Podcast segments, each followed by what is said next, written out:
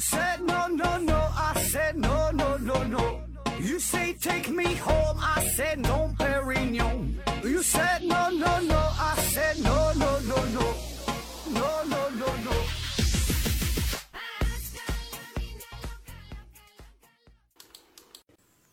拼命探索，不计后果。欢迎您收听《思考盒子》，本节目由喜马拉雅平台独家播出。呃，今天还是回答听友的问题啊。呃，但今天比较特殊哈，咱就回答一个问题。呃，同样哈，还是因为这个问题，我觉得挺好玩的哈，愿意和大伙儿分享一下，就聊一聊关于呃投资啊理财这个事儿。嗯、这位听友的问题是这样的，他说：何志书啊，现在那些教人投资理财的广告啊，是真的吗？还是为了圈钱啊？还有我们这些普通民众能通过投资理财致富吗？啊，提问的朋友叫做立刻九 K 啊。那关于投资理财这个问题吧，首先这个问题这是一个很大的话题，对吧？而且呢，这个经济学的问题本身这个争议就很多。嗯，其实有很多朋友关心这方面的内容，经常向我提问，但是我基本都不理睬啊。有人问说什么大学刚毕业，然后月月入两千三千的，对吧？挣的不多，然后如何去理财？还有更问的更直接的，说这个推荐我买哪只股票啊？这个说的我我怎么投资基金呐、还有比特币未来发展的趋势啊，很多这方面的问题啊，我基本都没回答。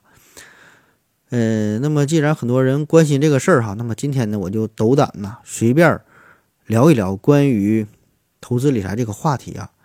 咱先声明一下嘛，就是确实对这方面我不是特别在行，而且呢，今天的内容也是非常主观哈，会带有明显的个人的倾向啊，可以说基本都是一些非常幼稚可笑、不太成熟，甚至是非常错误的个人看法啊。您就当笑话听啊，催眠为主啊，千万别当真。那好了哈，咱先说第一个问题，说这个投资理财是不是骗人啊？那会有一些人呐、他们一听到关于投资理财的话题，就一听到投资理财这四个字儿啊，就会非常的反感，就感觉全是骗子啊，都他妈是骗人的。因为道理很简单呐，这玩意它如果是真的话，真能赚钱的话，人家为啥要告诉你呢？对吧？你自己他在那闷闷声发大财，他这不好吗？对吧？这这不可能这么无私，这么伟大啊！这个帮助你，让你一起发财，道理上他说不通。所以不管是公众号也好啊，各种什么文章啊，各种讲座、视频呐、还有是出出书各种书籍呀、无一例外哈，凡是涉及投资理财的，就都是骗人的。那我想呢，以上这些这种观点会代表很大一部分人群，对吧？一说到投资理财，就唯恐避之不及哈，感觉就是又要来骗我了。那我个人感觉吧，这个呃，倒不必这么极端哈。就像咱之前聊过关于成功学，聊过这个心灵鸡汤这个事儿啊。那么投资理财到现在哈，之所以能成为一门学问，能受到这么多人的关注，一定呢是有它这个积极的一面，一定呢是有它存在的合理性和必要性，对吧？而不是说像有些人想的，这就是一些商业大佬这帮人啊共同炮制出的一场阴谋论哈，这个一种商业骗局啊，又又想收割我们这这这些韭菜啊。当然，这个现实情况吧，呃，确实很难说吧。这就是投资理财这个概念，确实是被一些人所利用，就是被一部分人玩坏了。呃，确实成为了某一些人的收割韭菜的工具，对吧？现在它现在互联网上确实如此，呃，存在着大量的这种毫无参考价值的信息，呃，只是为了骗取钱财，对吧？那么这些投资理财的产品，这些概念，那真就是等于诈骗了。还有之前一阵儿，前一阵儿这个什么 P to P 暴雷呀、打着传销旗号的这种这种这个擦边球的一些案例，对吧？这些新闻确实是时有发生，所以呢，以上这些负面的消息都会让投资理财这个概念让它是蒙上了一层阴影，使得我们普通人对于投资理财这个事儿是产生了非常严重的误解。本身这个事儿咱说就看不懂，对吧？这么多新闻一说，就感觉这玩意儿都是骗人的。那另外呢，就是确实呢，也有一些真材实料哈，有一些好东西、好文章、好内容啊，一些好的建议确实有。哎，但是呢，你不知道哪个好哪个坏，你也不知道该听哪个的，对吧？就就算是这些东西放在你面前，你也不一定能够听得懂。听得懂呢，你又学不会；学得会呢，你又不一定能赚到钱啊。因为这个经济学它有它的特殊性，很多东西它不是说可以去重复的，它不可复制，对吧？因为这个理论它是死的，但市场呢是活的，这里边会有很多不可控的因素，会有很多不可预测的东西，有很多很多的干扰。这玩意儿它不像你做科学实验，对吧？牛顿做成功了，他牛逼，对吧？那么。如果他这个实验是真的，牛顿能做成功，你也能做成功，可以复制。但是经济学它不一样，比尔盖茨能成功，那你能成功吗？啊，不能成功，对吧？所以呢，咱也不能说的，就因为你不能成功啊，你学不来，呃，就把所有投资理财这个这个领域的内容就都给一竿子打死啊。这里边确实有好的，也有坏的，叫良莠不齐，鱼龙混杂。而且咱再退一步说。人家那些宣传哈，那些搞讲座的出书的人，在没有触犯法律的情况之下，不管你再怎么抱怨，再怎么谴责，再怎么谩骂，啊，也没有用，对吧？没有用，你你就是浪费自己的时间，浪费自己的精力啊，浪费自己的情绪。所以呢，我们更应该做的啊，就是你静下心来，擦亮慧眼啊，多从自身找找原因，而不是全盘否定投资理财这个事儿啊，感觉自己不会再爱了啊，大可不必啊。我个人感个人感觉哈，本身投资理财这个事儿吧，它是有一定门槛的啊。这个门槛不是说资金的门槛，不是说你得有钱才能去干这个事儿，而是说你本身的一个能力啊。你你你这个是需要你一定的知识储备啊。当然也不是说这个知识储备就非得让你去某个名牌大学什么经济学毕业，读个什么 MBA 之类的哈，打个 NBA 之类的，不用啊。这些东西呢，你都可以通过自学掌握啊。现在这个获取知识的渠道都很方便，对吧？而且呢，还需要你呢有一定的认知水平和一些独立思考的能力。那么，如果能有这个敏锐的商业嗅觉，就更好了。就我说的这些东西，其实都可以通过后天的学习而习得。那么在此基础之上，然后呢，再进行一些筛选的学习是更好的，对吧？如果你以上这些东西都没有掌握，甚至说连一些基本的概念你都整不明白。呃，然后就非常天真的以为说的，我相信某个大师的讲座，跟他学，跟他走，然后被牵着牵着鼻子走下去之后，最后碰壁了，那么只能说你自己活该，对吧？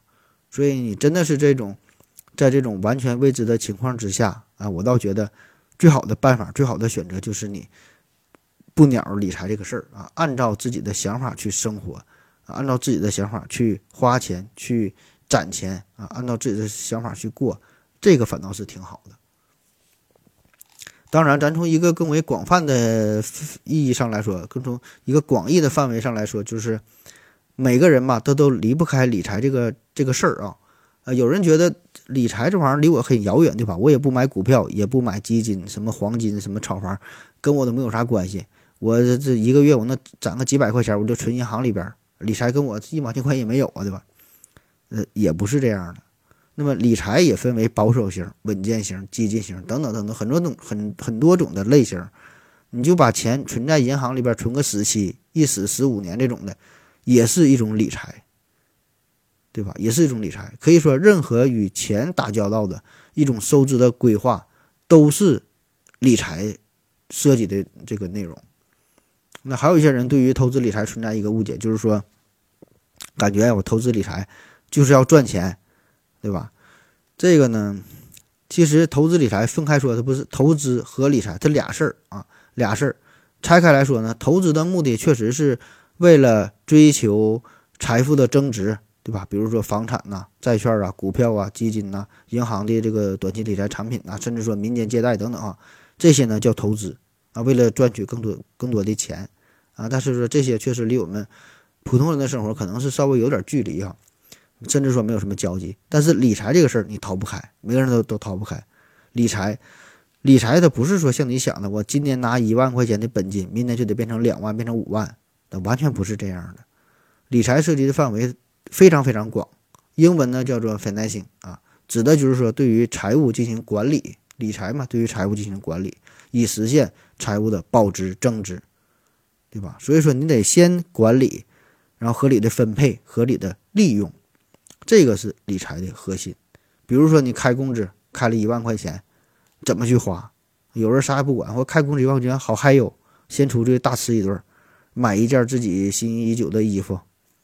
然后有一些人呢，可能觉得我开开工资了，我先存起来两千块钱，雷打不动，一个月存两千，对吧？这些都是不同的生活方式，对吧？表面上个人的选择不同，就是不同的生活方式而已，可能性格不同而已，对吧？那么实际上呢，这些也是不同的理财方式。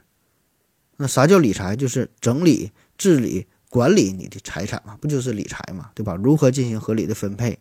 如何给你带来最大的价值体验，让你活得更舒服、更潇洒、更自在，让你有限的资源发挥出更多的价值，对吧？就同样是一千块钱，人家花的哎，感觉非常幸福，对吧？用用的很好，很会花啊。咱说叫有钱花在刀刃上，对吧？该花的花，不该花的不花，这些都是理财的范畴，理财要研究的事儿。所以说，每个人他都离不开理财。富人有富人的活法，人家可能还有专门的什么金融顾问，对吧？但是咱穷人，你也得掂量掂量你手中的这么几百块钱如何去分分配，如何活得更好，对吧？这些都叫理财。那么下一个问题，说说这个有一句话啊，就意识到理财，咱经常经常听到一句话叫“你不理财，财不理你”哈。咱说说这句话啊。那么这个话。你不理财，财不理你，这话很有煽动性，对吧？经常有一些文章啊，也是以此为题啊，什么什么九零后毕业轻松月入百万啊，大学毕业三年就轻松实现了财富自由，如何如何，让你看了之后感觉是热血沸腾，恨不得马上就参与其中，马上报班学习，对吧？一夜暴富啊。那么你不理财，财不理你，这句话对不对？嗯，首先咱承认哈，这句话确实对啊，你不理财，财不理你。财不理你很对啊，但是呢很没用啊，这是一句很对的废话啊！你不理财，确实财不理你，但是你理财，财就能理你吗？不一定啊。换句话说，比如说你是一个屌丝啊，当然就不用比如了，你确实就是个屌丝啊。咱说现在你是一个屌丝，对吧？你是一个屌丝，那么你不追女神，女神肯定不理你。那么反过来，你追女神，女神就理你吗？她也不理你，对吧？所以你不理财，财不理你；你理财，财也不理你，对吧？所以说，这他说这句话，他只是强调了前半句非常对的一个废话，但是呢，我们往往忽视的就是后半句啊。你理财，财他也不理你，你该穷还得穷，就是因为我们总有一种错觉，给我们的感觉就是那些有钱人呐，他们很注重理财。他们会把很多的精力放在投资的这个研究上，对吧？所以呢，我们会认为，只要我们也把更多的精力放在理财理财上边，就会像那些有钱人一样，哈，就成为成功人士啊。可这里有个问题，就是他们究竟是因为理财变得有钱，还是因为他们有钱才闲着没事去理财呢？对吧？就是有钱和理财这个因果关系，哪个是因，哪个是果呢？这个你得考虑啊，这完全是两码事儿。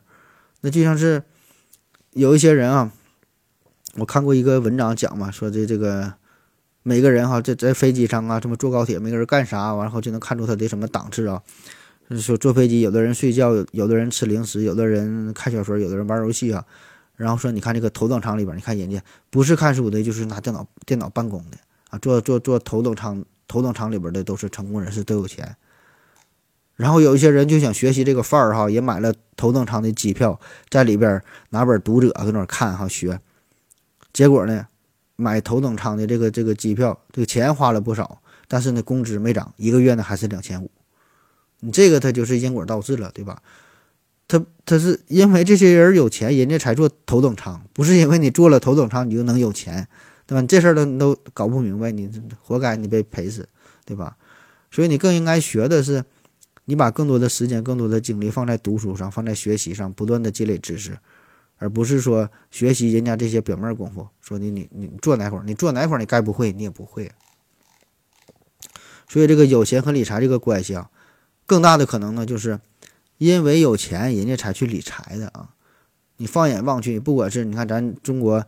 或者世界也好，就是这个超级富豪的排行榜这个大佬，或者你身边的这些有钱人，你看看有几个真正是靠纯投资理财发家致富的呢？很少，对吧？很少就靠这个投资，靠股票，当然有哈，但很少。绝大多数的，人家一定是有自己的产业，有自己的公司，有自己的买卖，或者是干房地产的，干什么电子商务啊，他一定是有他自己的实业，靠这个东西来赚钱的，对吧？所以说，当这个有钱人他的钱呢多到一定数目之后，有车有房有房车，子女的教育啊，父母的养老啊，个人的规划呀。这钱足够多的情况之下，有了大量余富的钱儿啊，不知道干啥好了。为为了不让这个自己的财产贬值，对吧？起码得跑过这叫 CPI 嘛，才选择投资，才选择理财，它是这么个逻辑。好了，咱休息一会儿啊。我要跟正南去尿尿，你要不要一起去啊？我也要去。哎，风姐，我要跟正南、阿呆一起去尿尿，你要不要一起去啊？好了，喝了口水回来，咱们继续聊啊。说这个投资理财这个事儿哈，别跟人瞎学啊，别看人家这做头等舱你也做啊，做没有用啊，你该穷还穷。嗯，下面呢，咱跟这个年轻人说几句话哈，呃，也算给大伙儿提一个醒啊，咱咱都年轻啊，都年轻啊，咱共勉。嗯，这个年轻人嗯，就是你上了年纪之后吧，你对生活的开销吧，其实没有太多的要求。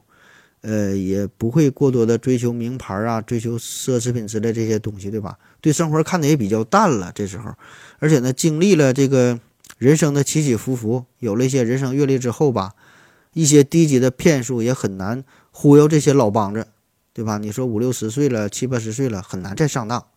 而年轻人哈，咱年轻人确实是最最缺钱的时候，唯一的梦想就是一夜暴富，开豪车，住别墅，买名牌，找嫩模。对吧？这是咱们非常简单的这个这个想法。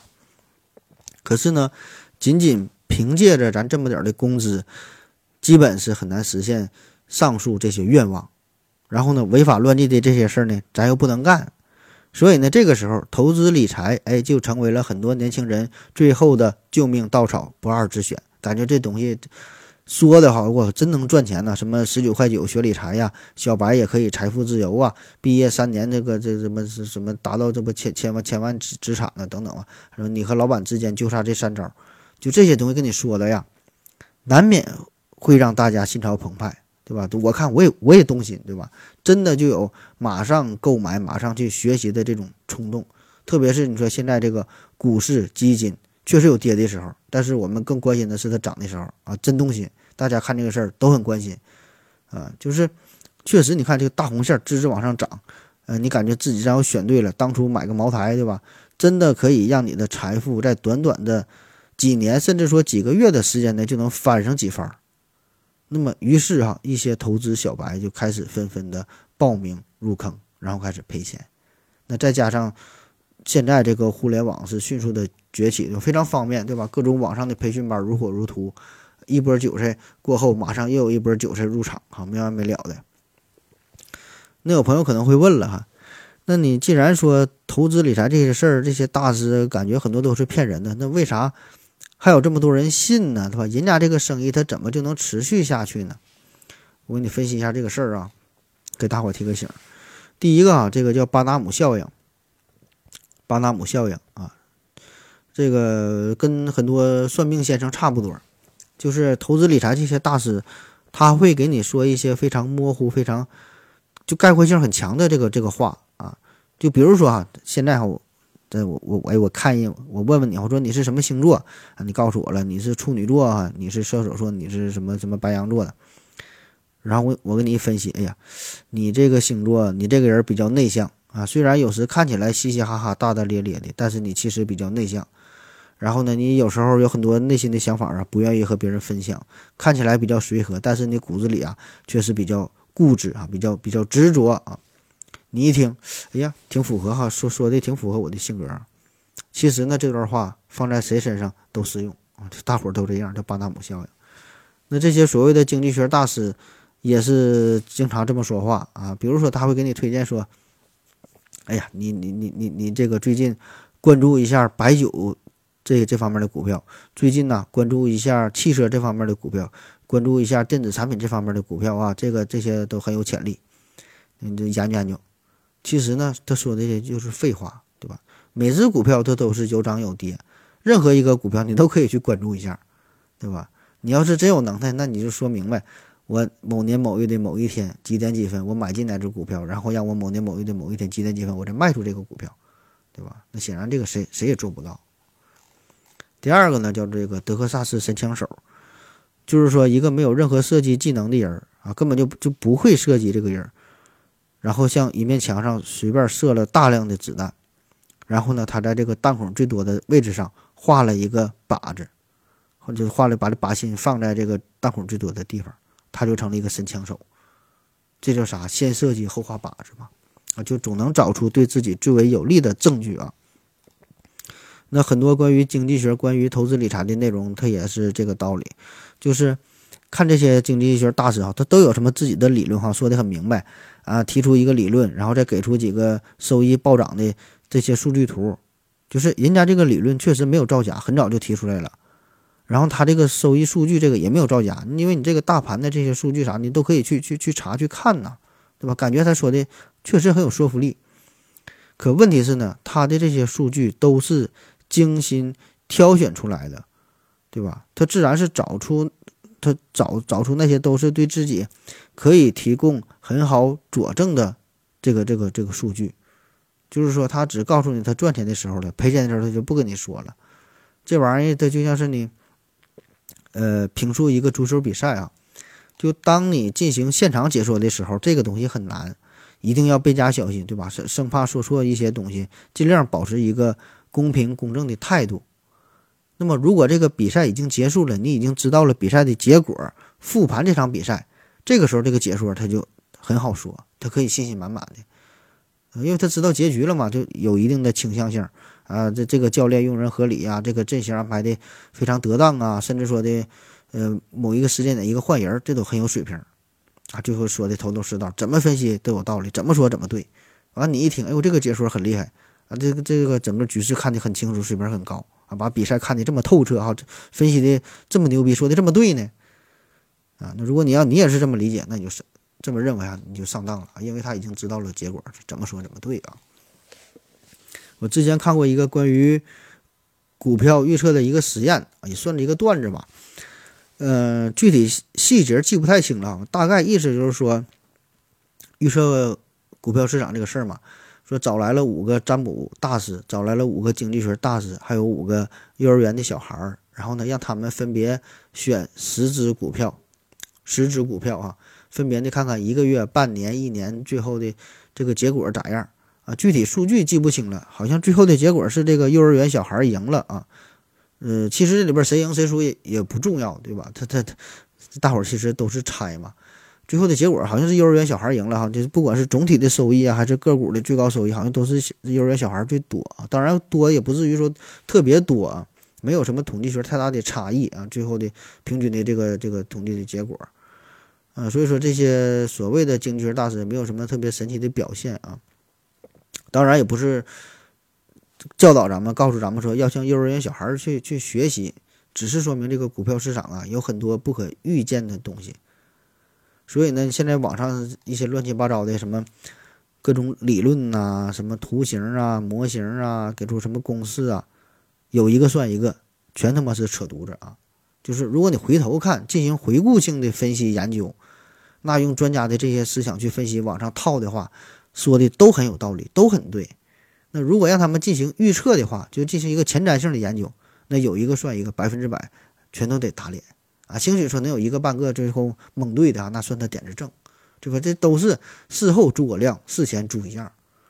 所以现在很多大师都是不愿意暴露自己的这个实盘操作啊，这这个说叫不能暴露隐私啊，然后不不不能公开自己的实盘操作。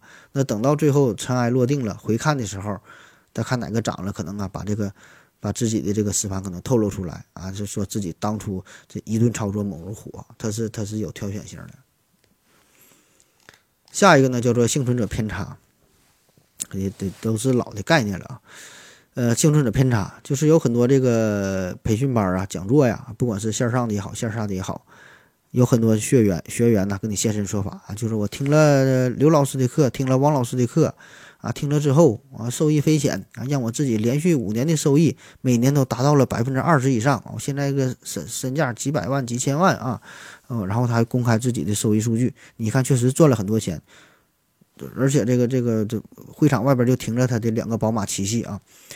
这事儿是不是真的呢？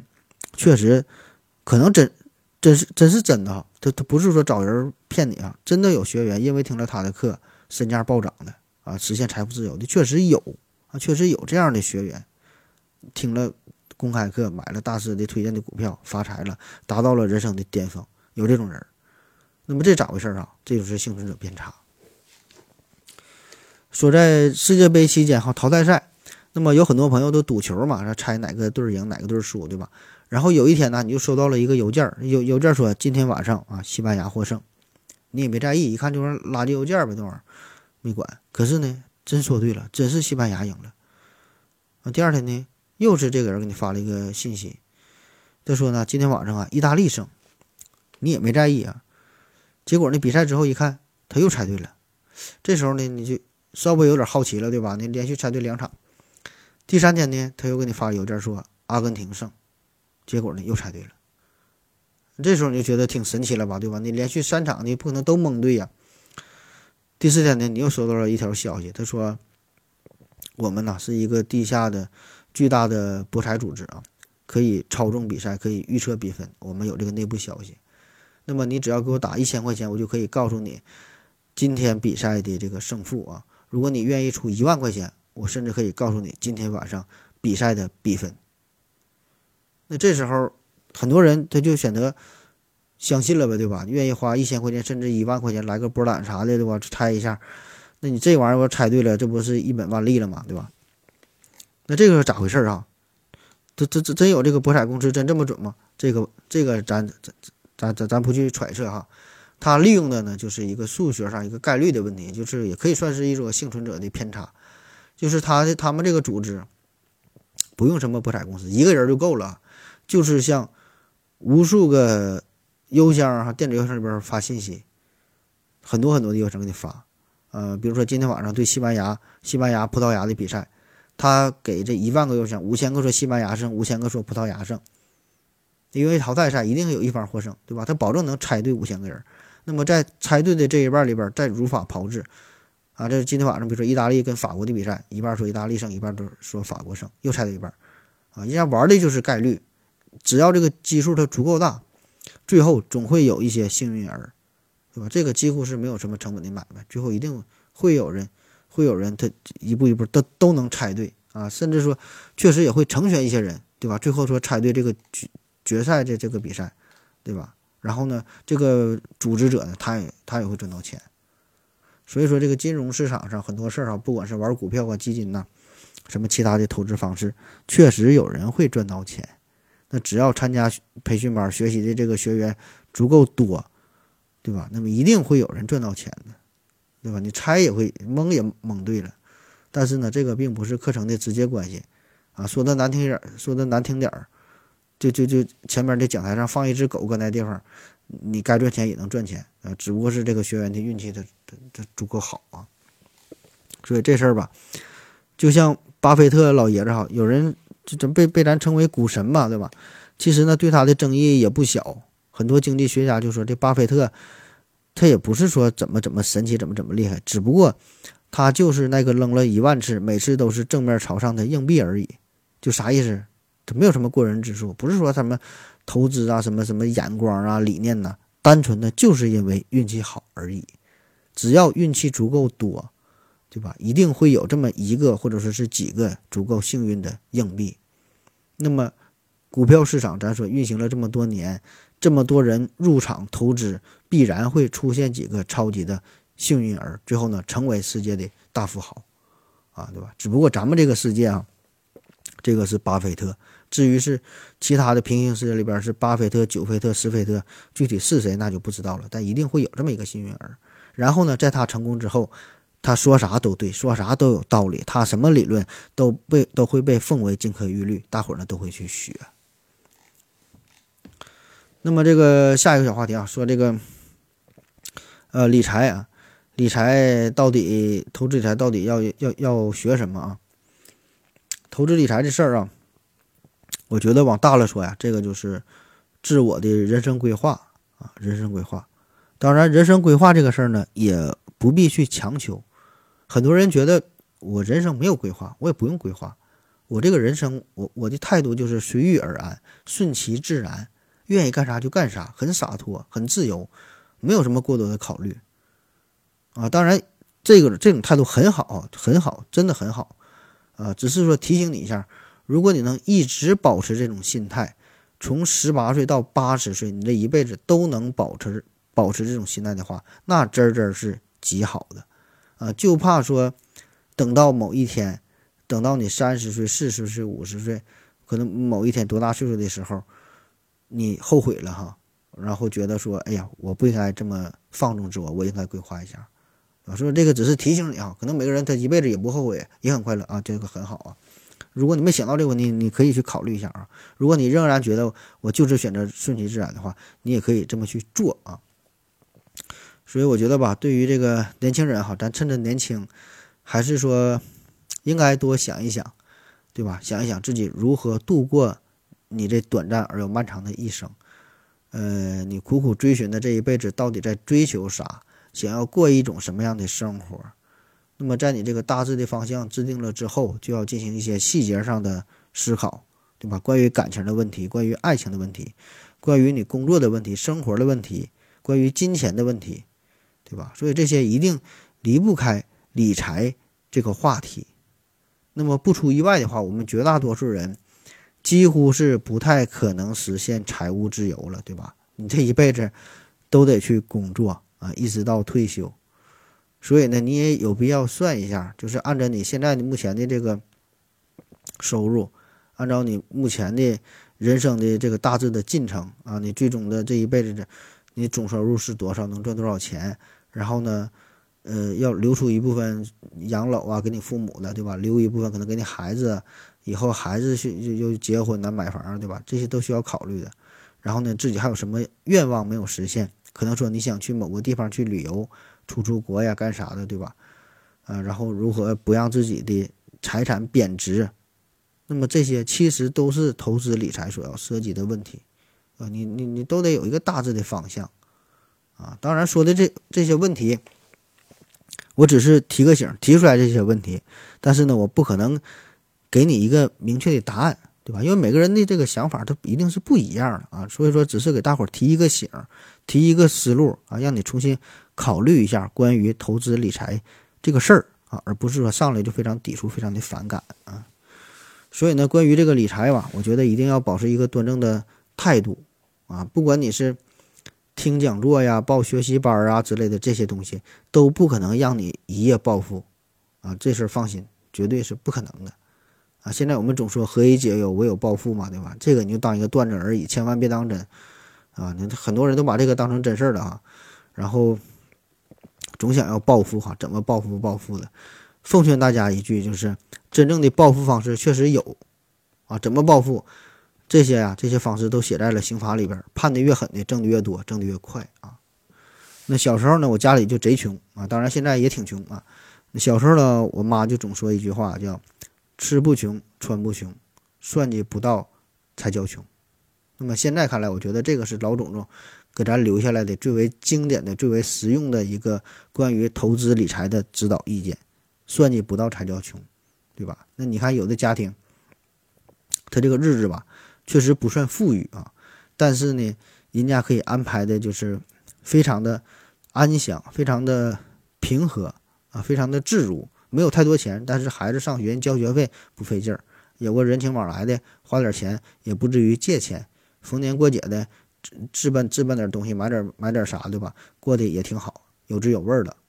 那有的家庭，你看似风风火火的啊，这顿吃鱼，下顿吃肉的啊，可能说的过了两没两天没钱了还得借钱买米买面啊。今朝有酒今朝醉，明天没钱了就喝喝喝喝凉水啊。所以说这个咱是不不不倡导的，对吧？重点是啥？就算计这两个字儿啊，你得会经营，会计划，啊，更为朴素朴素的说法，咱叫这人叫会过日子，对吧？当然，现在这个社会上，咱说会过日子这个词儿好像不是什么好词儿，有点这个贬义啊。说一说这人会过日子，好像形容这人抠门儿啊、吝啬呀、小气呀、过分的节俭，如何如何。但是呢，我觉得表面上是是这么抠门吝啬，这个只是一个表面现象，背后的深层的这个东西呢，还是说，呃，是这个人啊，对于未来呢，他是有自己的要求啊，有一个计划，有一个合理的布局，对吧？有能做到很好的分配，我觉得这个是挺好的，对吧？总比说的你你啥也不想，等这个问题出现之后，你再手忙脚乱的哈，这个就不太好了，对吧？那么未来的生活你安排好了，未来的工作有了目标，有有了方向，起码呢不会让你，呃，这个有点盲目啊，然后，呃，到时候出现一些问题你又处理不了了，对吧？这就非常非常非常非常麻烦了，对吧？所以说为啥要规划嘛？为啥要理财嘛？对吧？都是让你提前做好准备。啊，特别现在这个社会确实非常浮躁啊！为啥非常浮躁？就是贫富差距仍然存在，而且我觉得还挺大的。有钱人呢确实很多，而且有钱的那真是太有钱啊！您都理解不了。我感觉在十多年前吧，那个时候你就在大街上一看，可能开个奔驰、宝马的，我觉得这就算好车，就算豪车了，对吧？看个 BBA 对吧？这这。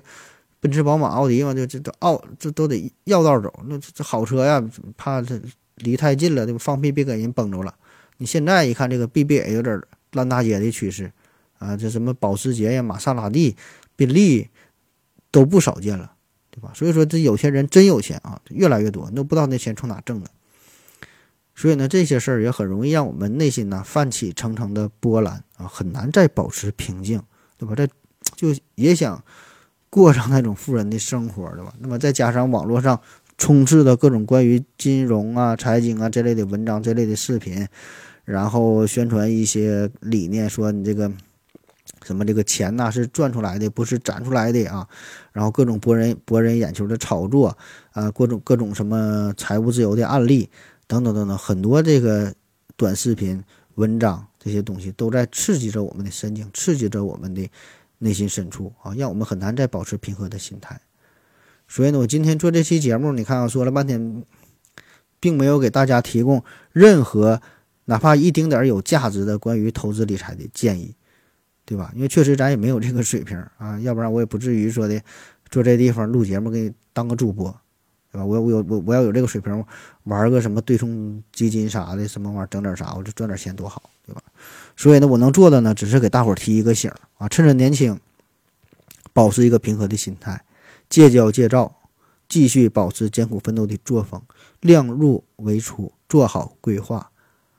那么很多人就是中了这个大奖啊，以前说中个五百万哈，中了五百万之后呢，这些有钱人可能这个生活过得并不是很如意，有很多的案例就是有钱之后，钱花了，这个人的生活还没有原来的生活好，很很很衰败啊。赵本山小品说嘛，说人生痛苦的事儿就是什么死了人死了钱没花了，然后最最痛苦的事儿就是什么人活着呀，钱就花没了啊。那么不管哪一种，好像都挺痛苦的，对吧？但是说呢，咱每一个人谁也不能保证，在你生命的终点最后一刻花掉最后一分钱，那不可能，对吧？哪有这么准的事儿，对吧？所以说这个是。人死了钱没花了痛苦，还是说的人活着钱就已经花没了痛苦？这俩事儿都挺困，都挺痛苦，你也没法去比较啊。重点的就是说，还是给我们带来一些思考，深入的思考，让你重新考虑一下我们的人生，重新审视你自己的生活啊，重新考虑一下你的人生和金钱的关系。好了啊，这就是今天关于投资理财这个这个话题啊。感谢您的收听，谢谢大家，再见。